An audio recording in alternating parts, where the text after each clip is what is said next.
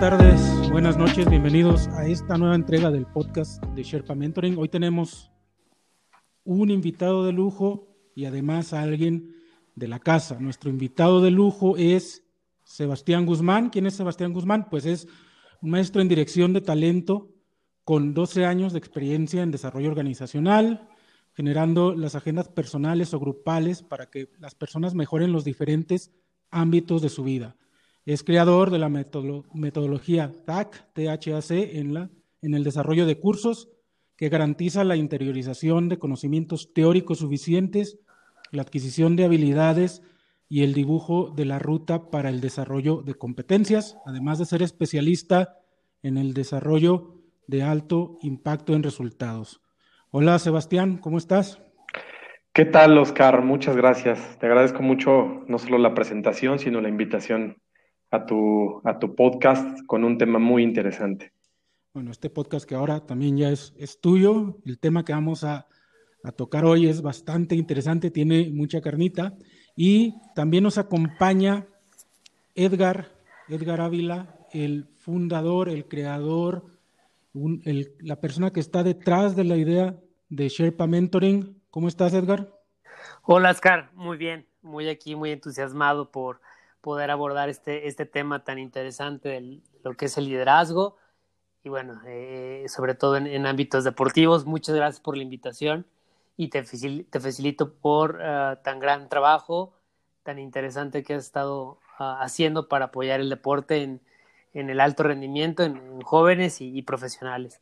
También agradezco mucho aquí la, la presencia de, de, Sebastián Guzmán, un gran amigo, un, un gran amigo que, que admiro mucho y, y, que conoce demasiado de estos temas deportivos, desde aspectos tácticos, estratégicos, técnicos eh, y, bueno, eh, estratégicos en términos de, de orientación y, y, desarrollo intelectual ¿no? y emocional. Bienvenido, Sebastián. Muchas gracias por estar aquí. Gracias a ti, gracias a Oscar. Y bueno, pues vamos a comenzar por algo muy básico, algo que es de total interés para, no solo para los deportistas, sino para el público en general, que es el liderazgo. ¿Qué es un líder? ¿Cuáles son las características de un líder? ¿Qué nos puedes comentar acerca de esto, Sebastián? Mira, Oscar, primero eh, tenemos que partir desde la idea que no está unificado eh, el criterio de cuáles son los ingredientes o cuáles son las diferentes características que componen a un líder. Y aquí al respecto, eh, diferentes autores, diferentes personas, y sobre todo cuando se refieren a diferentes ámbitos, porque no es lo mismo el ámbito deportivo que un ámbito eh, laboral en una fábrica, o no es lo mismo en términos de una de política, en términos militares, etcétera. Y eso genera una, una confusión y una amplia, amplia gama de opiniones. Lo que sí podemos decir es que independientemente de las características que se habla mucho de eh, tolerancia a la presión, anticipación y planeación, orientación a los resultados, comunicación efectiva, impacto e influencia. Yo acabo de eh, nombrar algunas de las competencias que la mayor parte de las personas siempre mencionan cuando dicen qué es un líder o cómo se compone un líder. Lo que sí sabemos, y eso por eh, un sinnúmero de autores serios, investigadores sociales que han ido aportando a lo largo de las décadas, lo que sí sabemos es que hay tres ingredientes que son indispensables y que lo deben de tener. La primera es que un líder debe construir respeto. Eso es lo, primero. No existe el liderazgo si no existe el respeto. Ahorita voy a la segunda parte de cómo lo ganan. La segunda es la construcción de la autoridad. Y el tercer ingrediente es la construcción de la lealtad. ¿Cómo ganan esto? Hay muchísimos, muchos caminos eh, justamente en, el camino junto con las personas que te acompañan, en este caso un equipo deportivo. Pero eh, las básicas son que para la construcción de respeto eh, es a través del conocimiento y la experiencia.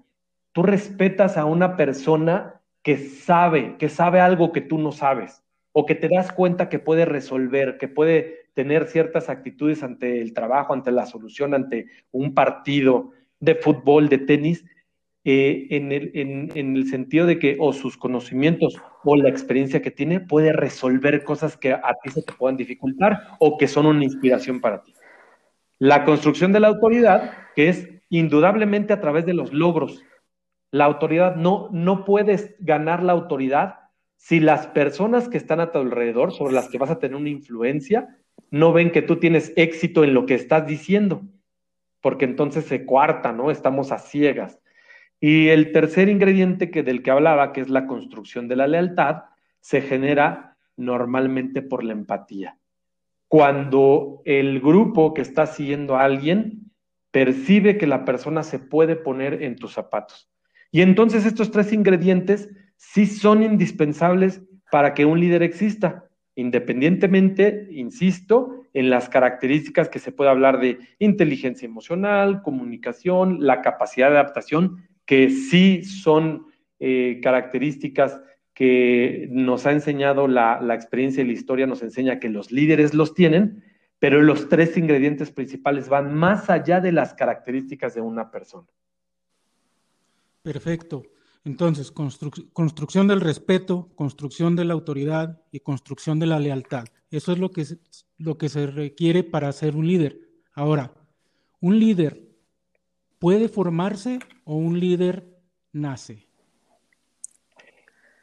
Allí el, el debate es amplísimo, pero yo insisto en lo primero que mencioné, en el hecho de no basarnos en percepciones nuestras, sino en basarnos en conocimiento, en investigaciones, en autores que han hecho una serie de experimentación, que se han basado en otros autores a su vez, y que son gente muy seria que ha trabajado para poner el conocimiento a, nuestra disposición.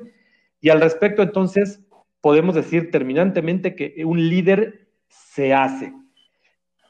Desde luego que hay líderes que tienen características, que tienen eh, características genéticas que facilitan el trabajo, que facilitan el camino hacia la consecución. Pero indudablemente un líder lo trabaja. Y vamos al segundo ingrediente del que yo hablaba. Dijimos que tú construyes autoridad a través de los logros, a través del éxito que puede percibir todo el mundo. Pero esos logros no pueden llegar si tú no tienes un trabajo. Voy a poner un ejemplo eh, muy, muy básico. Eh, recordarán a todos aquellos que les gusta el fútbol eh, y el fútbol mexicano específicamente, que a los Pumas hace ya bastantes años llegó un muchacho de Brasil que todos conocemos como Leandro y que muchos dudábamos de sus capacidades porque parecía incluso por momentos torpe. Y terminó siendo, después de algunos años, multicampeón con, los Pumas, eh, fue una, de, uno de los eh, ingredientes básicos para aquel 2004 de ensueño del equipo y terminó siendo un capitán y un buen capitán de acuerdo a lo que sus propios compañeros decían que llevó a muchos logros al equipo. Y entonces, como un muchacho que parecía torpe termina siendo un, buen o, un excelente capitán? Bueno, pues porque tuvo que trabajar las deficiencias muy claras que tenía. Es decir, que si alguien hubiera pensado, no es que él nació para ser líder, bueno, pues está equivocado. Si no hubiera trabajado sus deficiencias deportivas, jamás hubiera ganado la autoridad con sus compañeros. Definitivamente se hace. Ese es un ejemplo perfecto y que se parece a uno de los tres ejemplos que vamos a ver en este podcast y que de hecho que es el ejemplo con el que vamos a abrir el siguiente segmento. Entonces vamos a una breve pausa, que otra vez no es comercial, y continuamos.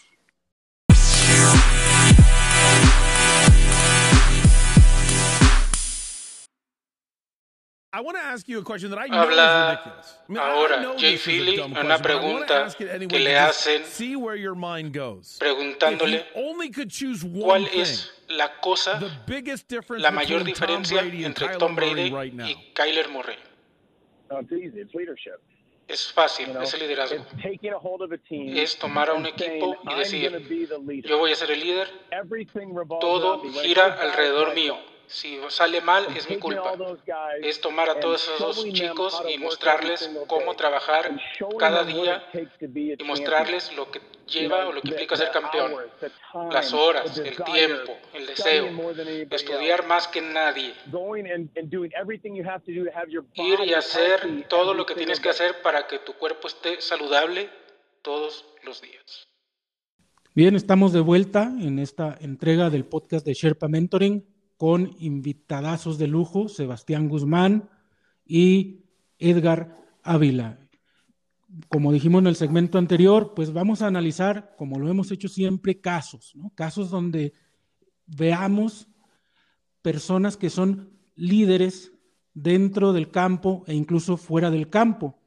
El audio que acabamos de escuchar nos habla acerca de Tom Brady. Pues Tom Brady, ahora, a toro pasado, podemos decir que es uno de los mejores, si no es que es el mejor mariscal de campo de la historia. Y a muchos nos les sorprendería saber que Brady, Tom Brady, no fue uno de los principales prospectos al llegar a la NFL. A Brady lo eligieron en el 2000 en el número o en la posición 199.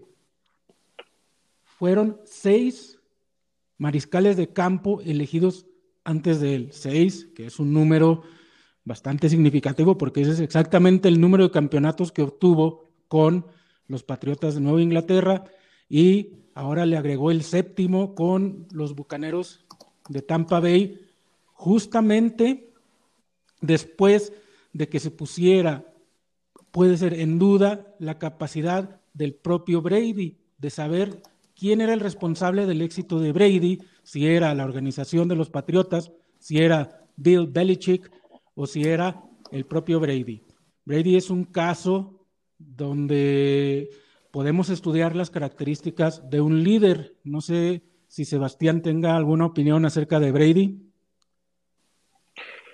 Sí, eh, no, hay duda para eh, también los que fútbol americano y nuevamente baso en las múltiples opiniones de gente experta.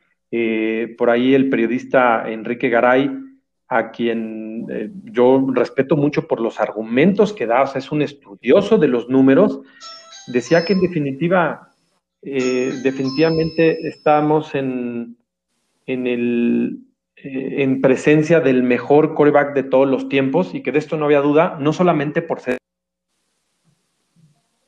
sino por eh, tener algunos logros que ya salen de lo común, por ejemplo, el hecho de ser campeón con dos equipos diferentes, pero sobre todo este último que es asombroso, porque llegó a un sistema ofensivo que desconocía.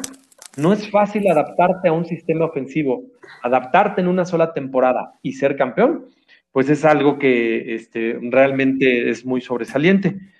Y, Brady, recordemos que cuando fue seleccionado en el draft, no solamente este, llama la atención que fue el número 199, como bien lo mencionaste, Oscar, sino que además se dieron argumentos en donde, eh, de acuerdo con el análisis que habían hecho expertos, él tenía muchas debilidades y deficiencias.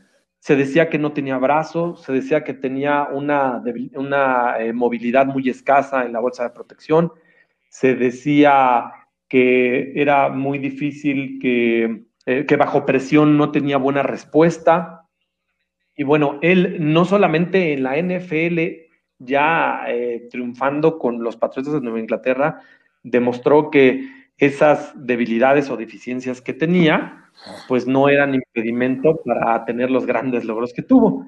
Lo hizo desde antes con la Universidad de Michigan, en donde estuvo. Hay una famosa anécdota y, desde luego que invitamos a todo, este, a todos los, escuchas eh, a, que, a que vean eh, la actuación de Brady famosísima eh, durante, una, durante un partido colegial de Michigan en donde hizo más de 350 yardas sacando un partido que nadie creía.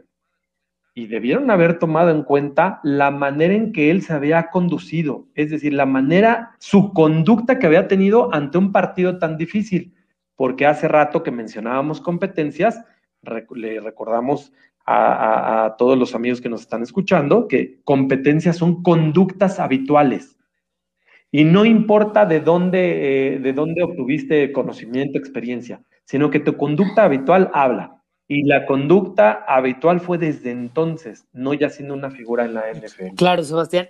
Y bueno, por aquí me, gustaría agregar, eh, eh, precisamente aunado a, a, ese comentario que dices de, que las, las, competencias son conductas habituales, las cuales entiendo yo en, en, estas teorías que existen y bagaje, ahora sí que conceptual sobre lo que es el liderazgo transformacional. estas conductas, bueno, tienen un, como, como, como una base, ¿no? Y esa base está basado en esa capa, en esa, en, poder generar o transmitir al equipo, o ya sea un equipo deportivo o un, un equipo institucional dentro de una organización con, con otros fines, es esa capacidad de poder eh, generar algún sentido de, autonomía, ¿no? Eh, es decir, que cada uno de los miembros se sienta eh, ahora sí eh, responsable, se sienta líder con, con, la libertad de poder hacer, de proponer y, y, de no hacer, ¿no? Y yo creo que eh, el ejemplo, o sea, el caso de Bradley es, es uno de, de, de, esas situaciones o, casos en, la historia del deporte donde podemos encontrar varias de estas características. Sobre todo, otro de los eh, siguientes este, conceptos, no, más bien bases que, que, comenta o fomenta el liderazgo transformacional es ese sentido de pertenencia, ¿no? En todos los equipos en los que Bradley ha jugado y que ha llevado ahora sí que al campeonato, al Super Bowl, que, bueno, han destacado que Tom Brady tiene mucho más, este, eh, ahora sí que Super Bowls que el resto de los equipos de la NFL, bueno, pues eh, él, él, se toma eh, a cada equipo que toca, se lo echa al hombro y se hace responsable en ese sentido para poder liderar a, a, sus compañeros de trabajo, a sus compañeros de, equipo, al vestidor, y no lo hace sino tener un propósito, ¿no? Y ese propósito, ese sentido de, de tener un propósito ah, dentro de, las acciones eh, del equipo es otro de eh, las bases del liderazgo transformacional, tengo entendido, ¿no? No solamente basta con decir, ok, formo parte de un equipo, eh, soy compañero de, de, X jugador, de Brady, etcétera, sino que también yo estoy aquí por una razón. Y creo que Brady ha sabido comunicar el propósito de el por qué está en los equipos en que ha estado, siempre mirando y poniendo eh, fijamente la vista pues al campeonato, ¿no? Y todas sus acciones eh, tienen un, sentido, ¿no? Un sentido lógico que, que apuntan y conducen a que ese propósito se consiga, ¿no? un sentido de relevancia en pocas palabras, lo cual entiendo que también es otra de las bases del liderazgo transformacional. Y incluso en alguna entrevista que le hicieron a, Jay Philly de, Arizona, él comentó, bueno, es que Brady se, echa el, equipo al hombro, ¿no? Eh, él dice, yo voy a ser el líder y, todo eh, va a girar alrededor de mí. Sin embargo, si... Eh, si el, resultado sale desfavorable, bueno, va a ser mi culpa. Entonces toma responsabilidad por sus actos porque se siente identificado, se siente involucrado dentro del equipo y, también todo lo que hace lo hace con, relevancia. Por ejemplo, él, dice, eh, el mismo, el mismo atleta Jay Philly dice eh, que le muestra siempre a todos sus compañeros en el equipo que esté eh, cómo se debe trabajar día a día, ¿no? les muestra con el ejemplo que la base de, su rendimiento físico, de su desempeño deportivo, pues es el trabajo diario, serio, en el día a día en los entrenamientos, ¿no? Y qué es lo que lo ha llevado a los campeonatos. Y, es una variable que seguramente vamos a encontrar en otros atletas, otros profesionales del deporte que han eh, obtenido logros y que también eh, son una de las características del líder. Entonces, este, pues nada más no quería dejar de, tomar eh, ahora sí que esas perspectivas para que las consideremos. Oscar, no sé tú qué piensas al respecto. Bueno, precisamente es esa mentalidad, ese factor mental, el que creo que nos ha aclarado Sebastián que hay que desarrollar, que hay que construir y que va más allá de la habilidad en el campo. Creo yo que la gente del draft se pudo haber equivocado en esa parte mental, pero tal vez no en la, eh, no en la parte de habilidades. Nosotros podríamos nombrar a cinco o a seis eh, mariscales de campo con más habilidad, con más repertorio que Brady, que tal vez eh, si lo quisiéramos para un partido o para un solo partido, para una sola exhibición, no elegiríamos a Brady como nuestro, como nuestro mariscal, ¿no? Pero a la larga necesitamos a alguien que viéndose abajo 21 a 3, no se dé por vencido. No sé si recuerdan el Super Bowl del 2017, debió haber sido contra Atlanta, donde cualquier persona se hubiera dado por vencida, ¿no? Y el líder, en este caso Tom Brady, decidió que era un marcador todavía reversible. Entonces aquí lo que le quiero preguntar a cualquiera de los dos es, ¿qué pasa cuando el líder no es aquel más apto eh, físicamente, vamos a decir, o aquel que no es el, más habilidoso. Y si es necesario tener esa habilidad, ser el mejor en el campo para poder ser el líder.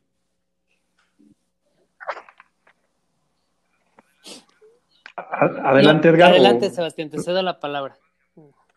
Muchas gracias, Edgar ahí dijiste algo este, muy, muy sumamente interesante porque en esta temporada lo pudimos ver. Dijiste, probablemente no escogeríamos a Brady en una exhibición de un partido.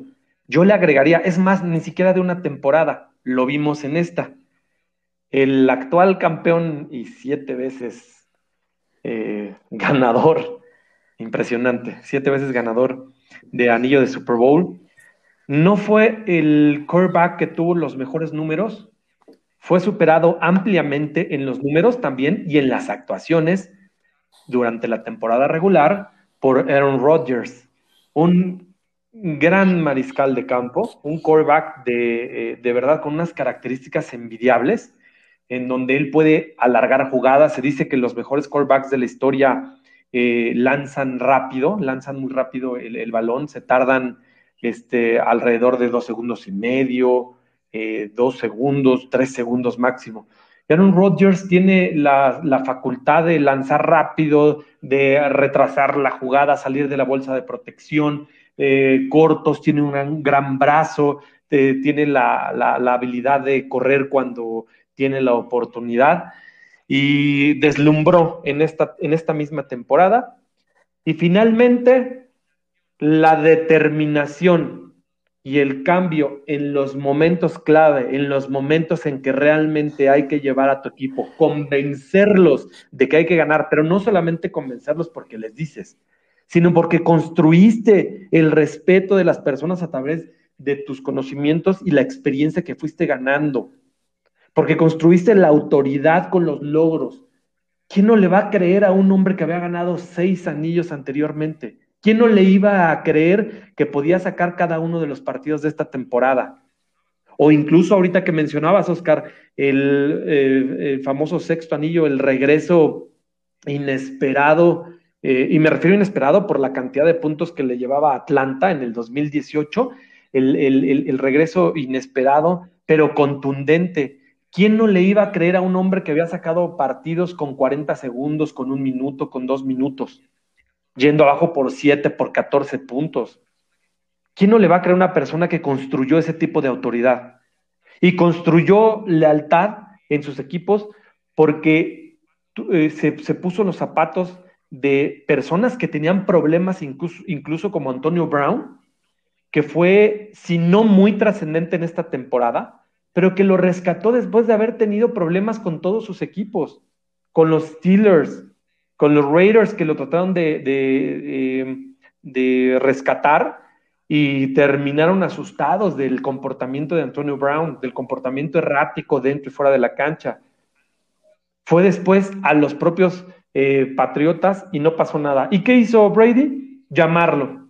¿Y qué hizo Antonio Brown? Comportarse y aportar muchísima experiencia, pero y además aportar confusión, porque se tenían que, los, los rivales tenían que planear su, su, plan de juego defensivo pensando en que Antonio Brown, que ha sido eh, un, un gran receptor, podía estar en la cancha. Y esa es la grandeza de Brady, toda la construcción de respeto, de autoridad y de lealtad. Así que, eh, sin duda alguna, estamos frente al mejor quarterback de todos los tiempos, pero porque, como bien dijiste, Oscar, lo fue trabajando día a día, semana a semana, año con año, para poder tener esta impresionante credibilidad e influencia sobre sus, sus compañeros. Muy bien, y de hecho, esta es una habilidad o una característica que vamos a ver en otro tipo o en otro ejemplo de líder aquel que moviliza, ¿no? Aquel que movilizó, aquel que inspiró a un caso muy similar al de Antonio Brown, pero en el baloncesto, en el básquetbol, teníamos a un jugador problemático como Dennis Rodman, que tuvo problemas incluso de depresión, que tenía muchas, muchos problemas y vimos cómo el equipo en el que estuvo incrustado del 93 al 96, del 94 al 96,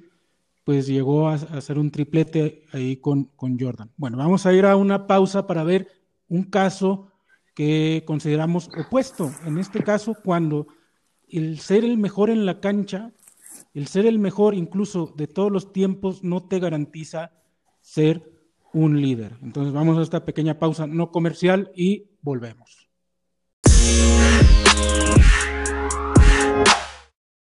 Habla Roberto Ayala exjugador de la selección argentina y actual miembro del cuerpo técnico del seleccionado albiceleste. Lionel Andrés Messi.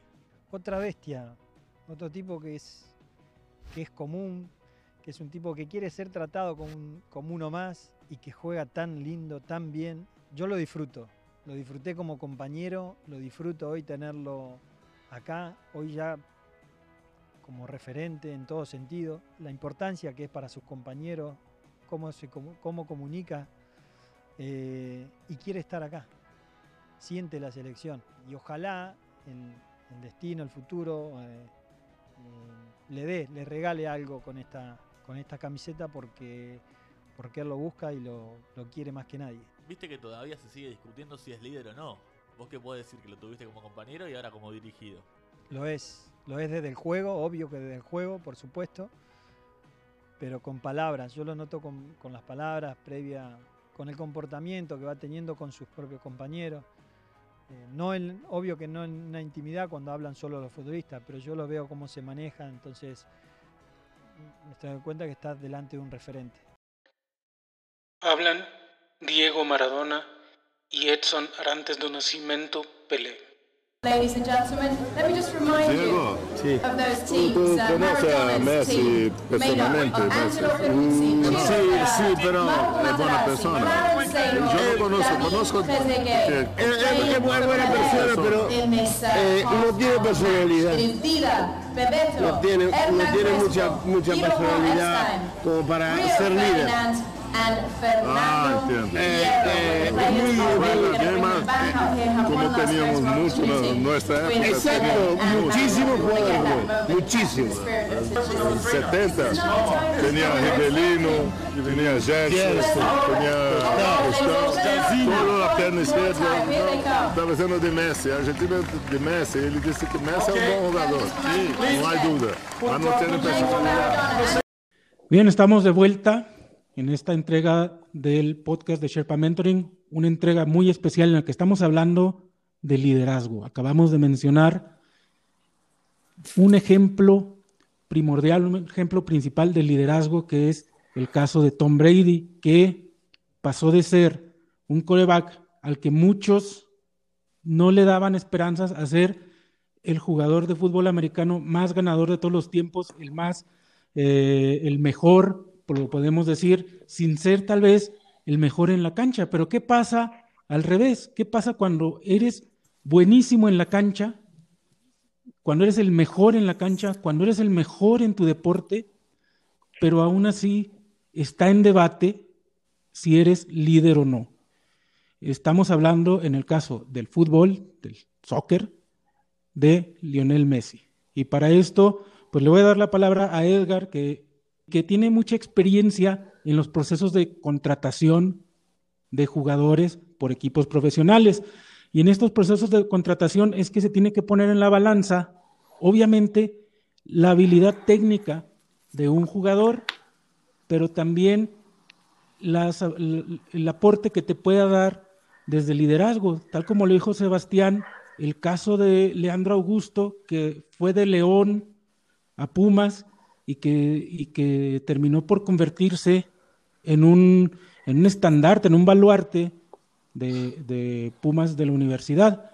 Entonces, Edgar, ¿cuánto pesa en la decisión de contratación la parte mental? Hola Oscar, muchas gracias por la pregunta. Y efectivamente, a lo largo de, todos estos años de carrera como representante, agente de jugadores eh, profesionales de fútbol, eh, he visto que mucho, la mayoría de los equipos le dan un peso eh, importante a lo que es el desempeño dentro de la cancha. ¿no? sus habilidades de juego, tanto tácticas, técnicas, como habilidades o condiciones de despliegue, de potencia, de cambio de ritmo, de toque, de precisión en los pases, de pegada al balón, etcétera. Y son pocos los equipos que se fijan en lo que tiene el jugador eh, en la cabeza, ¿no? La mentalidad ganadora, esas características o atributos que eh, construyen eh, al líder ¿no? de, los equipos, ¿no? Esas características, patrones que comentó eh, nuestro, bien, nuestro buen invitado Sebastián, el respeto, la autoridad, el, el, cómo lograr la legitimidad en el equipo para poder liderarlo. Muy bien lo decía Valdano, ¿no? la legitimidad es, bueno, está a base de, se basa en la confianza, ¿no? Y la confianza es algo que puede eh, tardar décadas en construirse, años en construirse y un instante en, derribarse. Eh, y bueno, eh, yo creo que esto es muy importante, ¿no? La mentalidad y las diferentes variables que podemos encontrar que nos llevan a si una contratación puede, puede ser buena para el equipo en términos de el ambiente que se vive dentro del, vestidor, ¿no?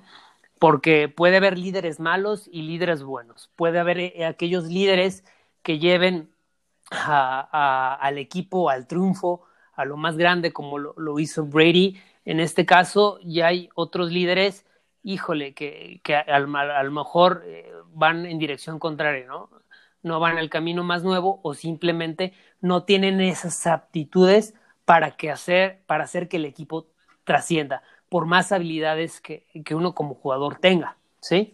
Y me refiero precisamente a esa capacidad de contagiar eh, a, los compañeros eh, ese deseo de triunfo, ese propósito. Sin embargo, como, como lo dijo Sebastián, bueno, eso no se puede lograr sin, sin confianza, si no tienes el respeto del vestidor, el soporte, el aliento. Y, cómo contagias, bueno, pues e, e, e, ese, ese espíritu, ese propósito de lograr el campeonato, de trascender en, términos históricos, en el desempeño deportivo del equipo, de la liga, etcétera, eh, pues es, es, brindándoles un sentido de, como yo lo, comenté en el caso de Brady, de autonomía, ¿no? Hacer que cada uno de los jugadores en su posición sea el líder en lo que hace, desde los recorridos que, que, que, despliegan dentro del campo en sus áreas correspondientes, que lo hagan de la mejor manera, que lo hagan, que den su máximo en cada una de las acciones que aprenden. Y e, ese es el espíritu que uno como líder busca generar en los demás, que cada otro de los miembros tomen ese sentido de pertenencia, este es mi equipo, este es mi rol, y yo como rol eh, de manera autónoma e independiente me hago responsable por las decisiones que tomo dentro del campo, que emprendo para lograr un resultado, para sacar el partido adelante, para ganar en el último minuto, para irme eh, a, anotar un gol, yo siendo el portero, y, anotar gol de cabeza en un tiro de esquina en los últimos 30 segundos. Y bueno, eh, también tiene que ver esa intención, ¿no? ¿Qué es lo que busca el equipo trascender y qué es lo que uno busca como jugador? Yo creo que eh, hay líderes que contagian, que educan, que orientan a sus compañeros para que ellos mismos se vuelvan líderes en lo que hacen y que juntos pues, el equipo trascienda. Eh, en el caso de Messi, eh, se ha cuestionado mucho que en los momentos difíciles eh, no, se ha, no se ha podido ver esas características, esas aptitudes de liderazgo. Que en los momentos más difíciles Messi se pinta un, un panorama, híjole, de derrota y eso lo hunde, no lo deja trascender en los momentos importantes. Y yo creo que el debate pues eh, gira y entorna en base, en base a esta, esta última idea, que seguramente Sebastián, con todo su conocimiento y pasión, y tú también, Oscar, pueden profundizar más. Así es que pues le cedo la palabra a, Sebastián. Bueno, o a ti, Oscar, ¿qué pregunta tienes para, para bueno, Sí, para, para Sebastián tengo esta, precisamente esta pregunta. ¿Por qué siempre que le preguntan a algún compañero acerca de si Messi es líder, termina por matizar, termina por decir, sí, es el que llega más temprano a la práctica, el último que se va, lidera desde la sencillez, que tal vez no grite. Cuando tenemos ejemplos en otros deportes como a Larry Bird, Larry Bird, ¿qué dijo o qué le decía a sus compañeros?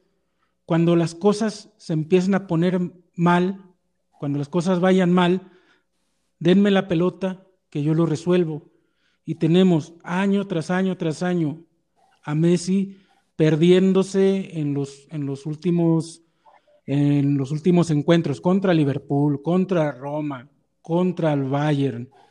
Se puede decir que, que es, se es un líder cuando no te echas el equipo al hombro en esas circunstancias? Mira, eh, Edgar y Oscar, aquí dijeron unas, unas cuestiones bien interesantes que se conectan con el tema de los estilos de liderazgo. Y este, repasando un poquito lo que ya muchos autores nos han dicho, hay diferentes estilos de liderazgo y no quiere decir que uno esté mal y otro esté bien, sino que eh, de acuerdo a ciertos ámbitos funcionan. Allí tenemos el ejemplo del liderazgo autocrático, que, eh, que funciona y bastante bien en, fábricas, ¿no? En donde hay este, una línea de producción, eh, los famosos capataces, no voy a ahondar mucho en ese tema, pero los famosos capataces en eh, maquiladoras estadounidenses y, bueno, y, otros, y otros ámbitos como el militar puede ser.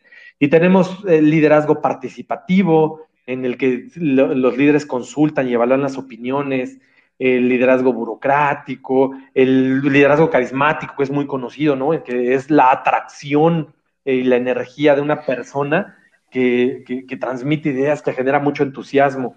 Y también resulta, eso resulta actualmente muy exitoso en el ámbito de la política. Pero al parecer, y tomando opiniones incluso de deportistas que sin tener eh, conocimientos profundos de desarrollo humano, te lo dicen entre líneas, al parecer en el deporte el estilo de liderazgo que funciona es el liderazgo transformacional. Y aquí entonces voy a retomar lo que ustedes comentaban de Messi. Decían ustedes que pues al, parecer no, no, no genera, o sea, no terminaba por llevar a la conclusión de ciertos objetivos al grupo. Eh, y mencionabas, Oscar, al gran basquetbolista Larry Bird, que decía, ¿no? Cuando vayan, las cosas vayan mal, pásenme la bola. Y aquí rápidamente hago al conacional recientemente y lamentablemente fallecido eh, Diego Armando Maradona, un ícono este, que traspasaba fronteras, que parecía tener justamente la conducta diferente a Messi. Aquí, eh, cuando Alemania le, empata en, el, la final del 86 a Argentina, eh, después de ir ganando 2-0 Argentina, parecía que se desmoronaba. ¿Cuál se desmoronaba? El primero que bajaba al área para pedir el balón y salir, dando una muestra y un mensaje muy claro, una comunicación muy clara al resto de sus compañeros. Esto fue un accidente y nosotros podemos ganar. Denme el balón que yo les voy a poner la muestra. Es decir, estoy convirtiendo las palabras que decía Larry Bird, que además lo demostraba en la cancha, en, una muestra, en un ejemplo clarísimo, eh, porque ha sido la comparación durante muchos años, ¿no? Con Messi. Y Messi que también jugó una final del mundo y que también fue contra Alemania, cuando eh, Alemania ya anota el muy bello, muy bello gol de Mario Götze, no sé si así se pronuncia exactamente, eh, ya en los tiempos extra. Tiene una última oportunidad en un tiro libre Lionel Messi y es muy visible que él iba este, con una actitud eh, derrotado.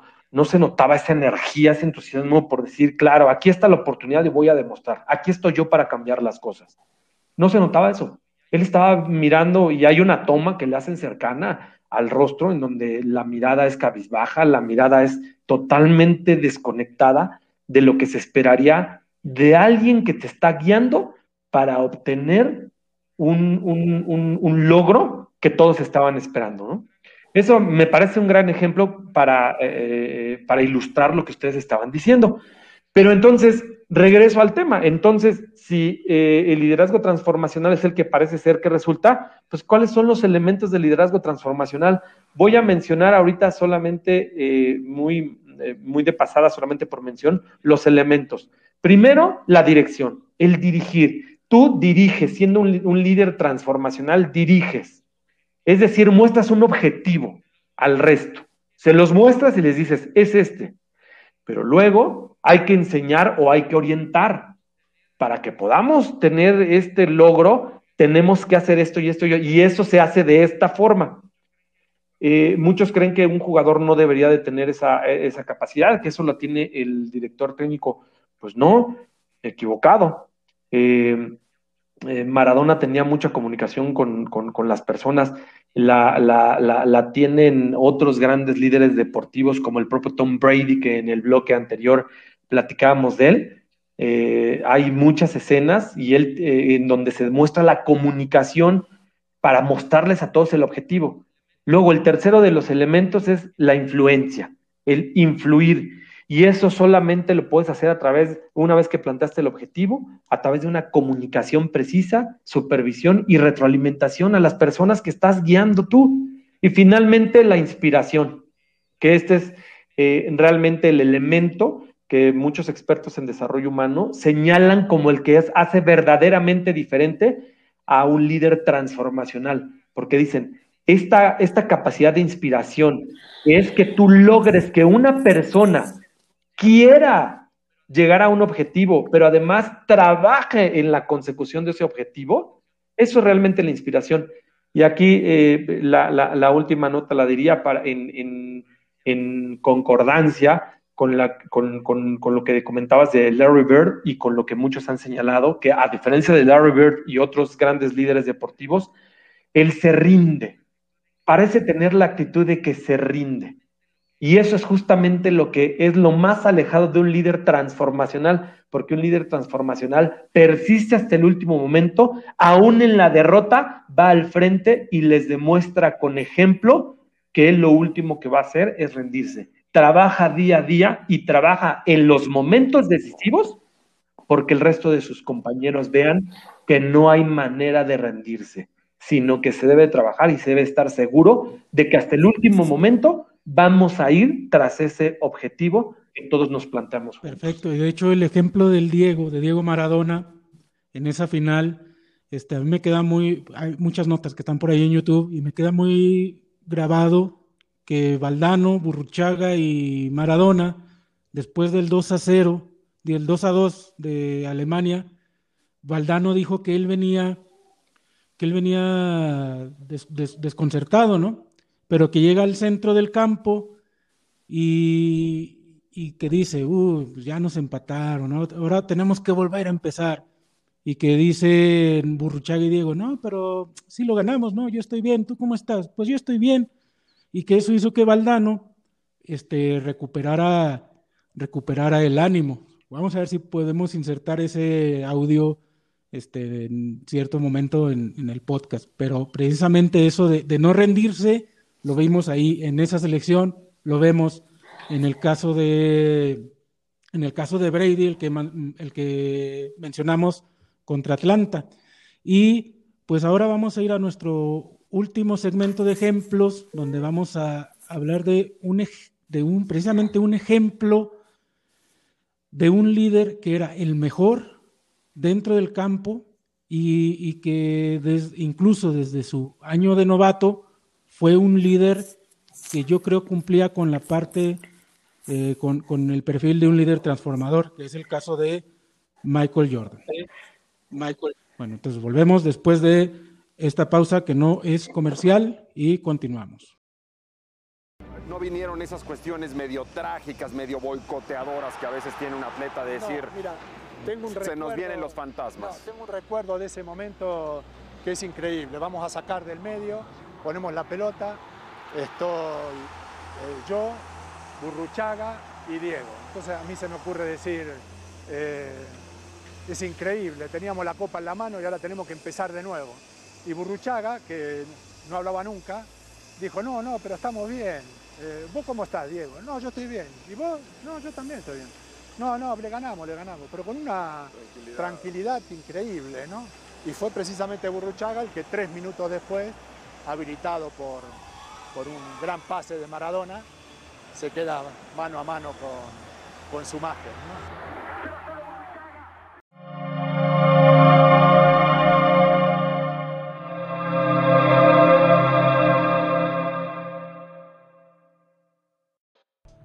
Michael forzó la mano de muchos de los jugadores para que se dedicaran a entrenar entre la temporada.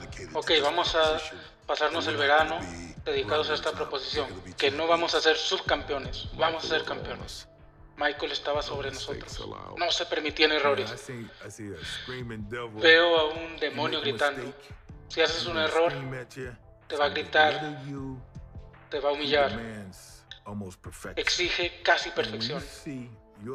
Y cuando ves a tu líder trabajando extremadamente duro en la práctica, oh, te sientes como, oh, hombre, si no lo doy todo, no debería estar aquí. Me enseñó a quedarme en el gimnasio.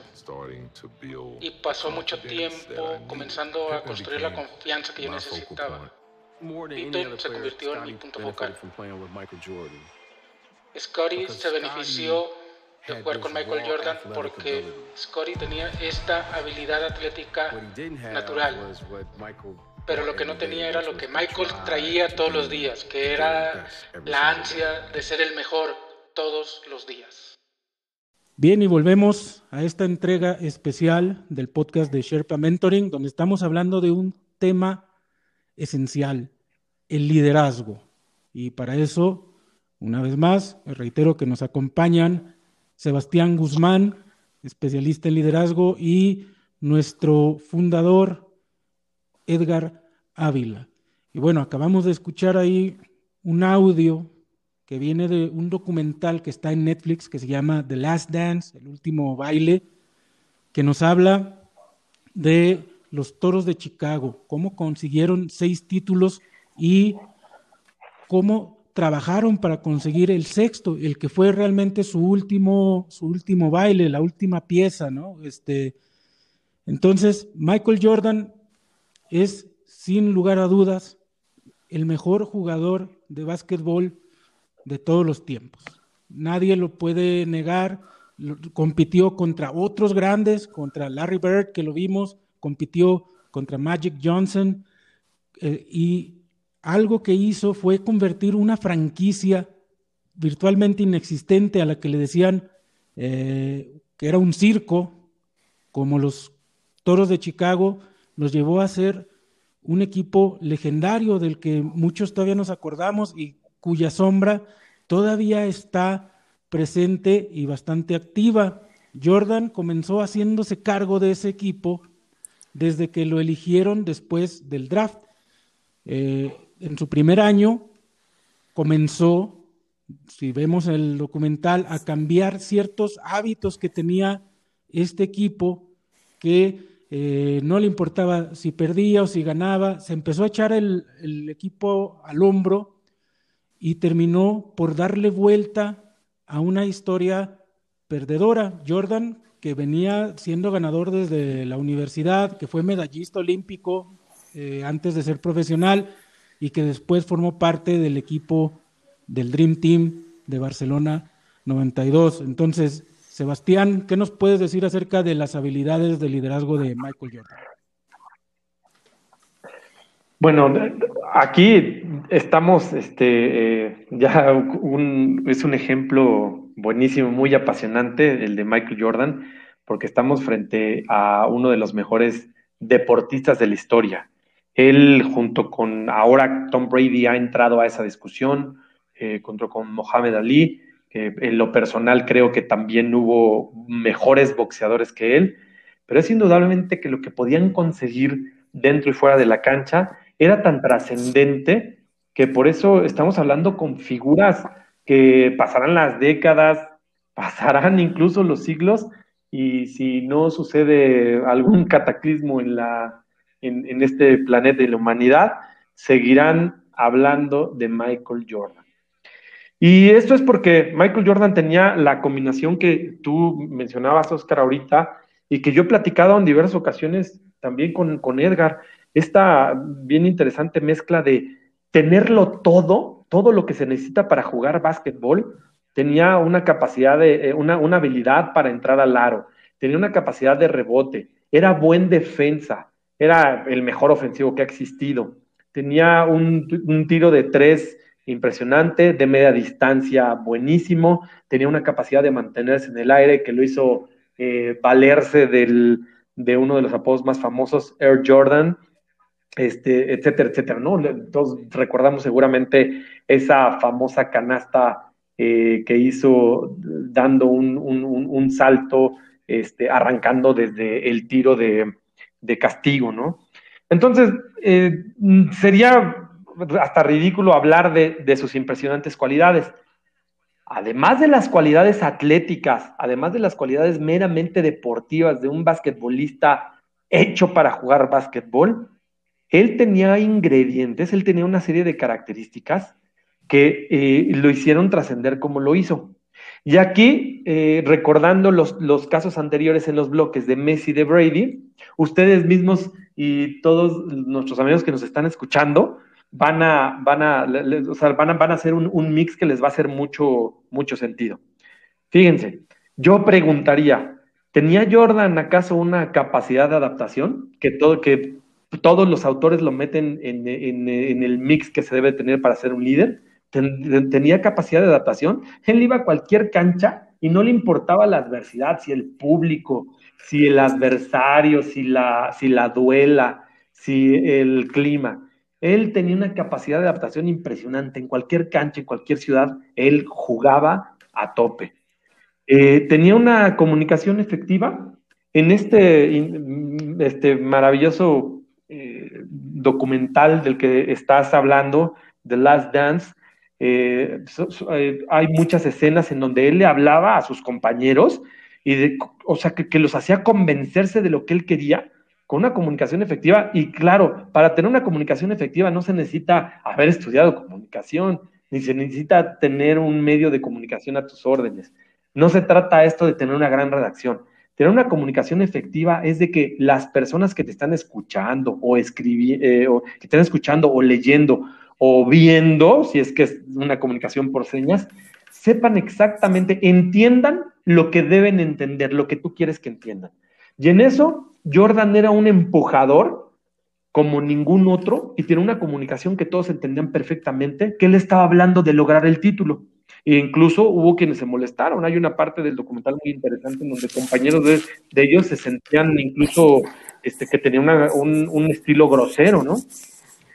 Eh, voy a hablar de otra característica, trabajo diario, ¿no? Hablábamos de construir la autoridad y el respeto a base de conocimiento, experiencia, de logros, y él lo tenía. Trabajo diario que todo mundo lo veía, trabajaba como ningún otro. Inteligencia emocional, algunos dirían, parecería que no, porque incluso se llegó a pelear por allí, incluso con Patrick Ewing y con algunos otros jugadores en ciertos momentos, con los famosos Bad Boys, ¿no? Que hicieron una, este, una, estoy hablando de los Pistones de Detroit, eh, liderados por Isaiah Thomas, Jordan, ¿no? que le llamaron. Eh, exactamente, o sea, y que sí fue una estrategia para pararlo a él, con una estrategia que hicieron para tratar de, pararlo. ¿Y qué pasó?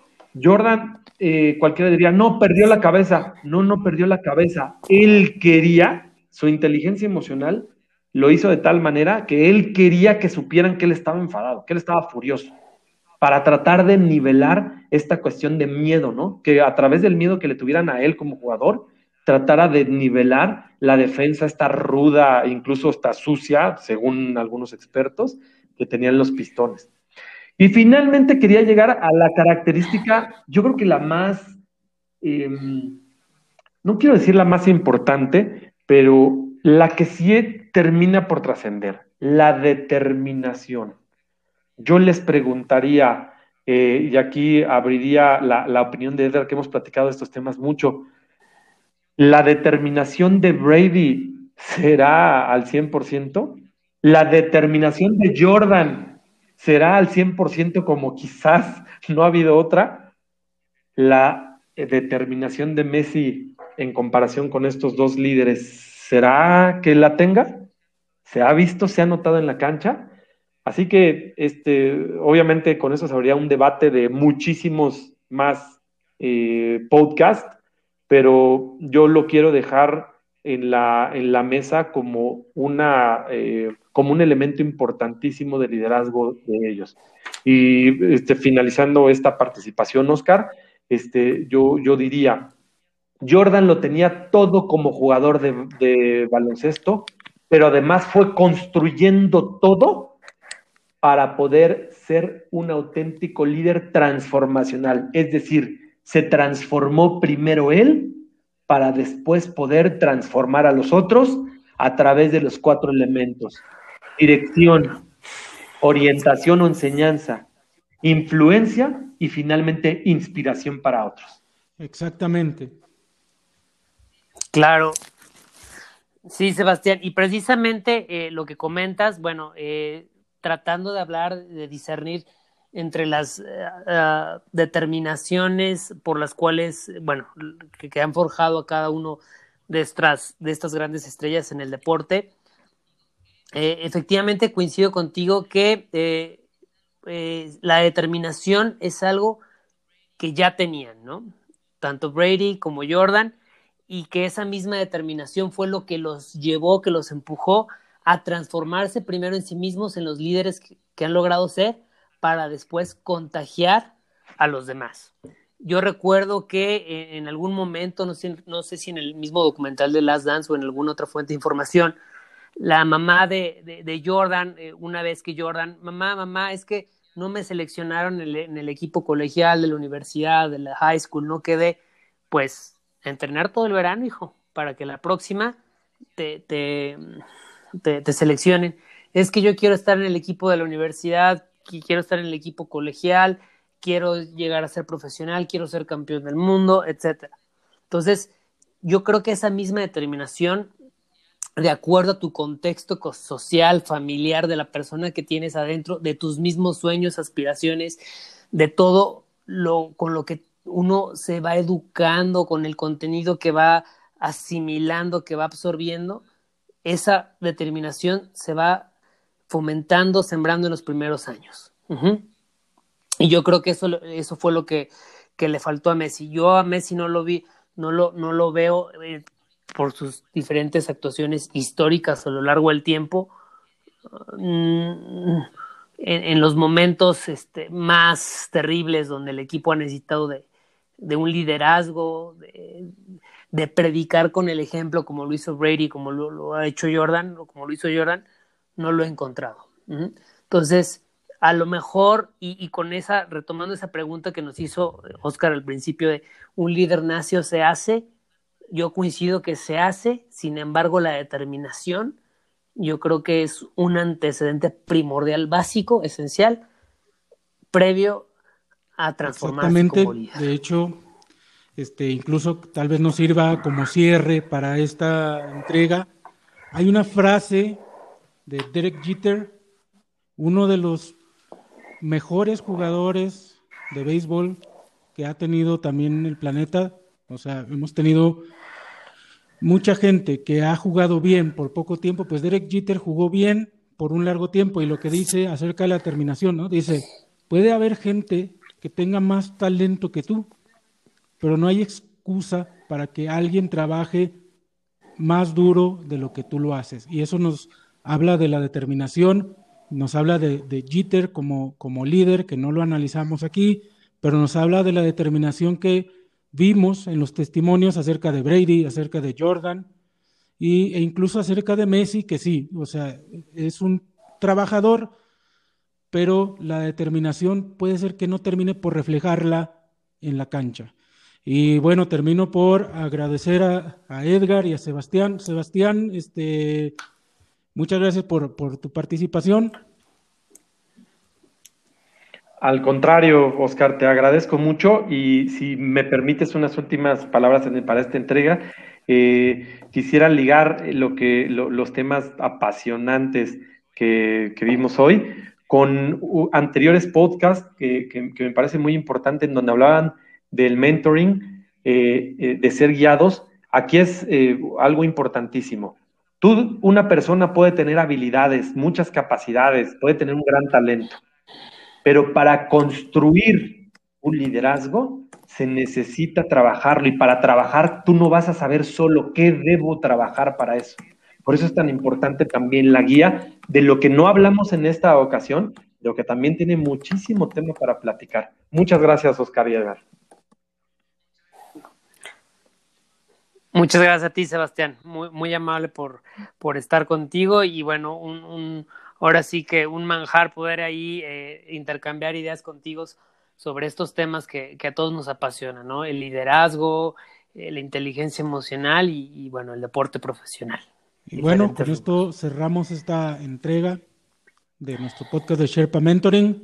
No olviden visitar sherpamentoring.com, donde, bueno, además de encontrar la información acerca de lo que te ofrece Sherpa Mentoring, pues podrás hacer un test de inteligencia contextual en el deporte para medir tus habilidades. El código de invitaciones eh, Sherpa Podcast, todo seguido y en minúscula. Muchas gracias y nos vemos en la próxima entrega.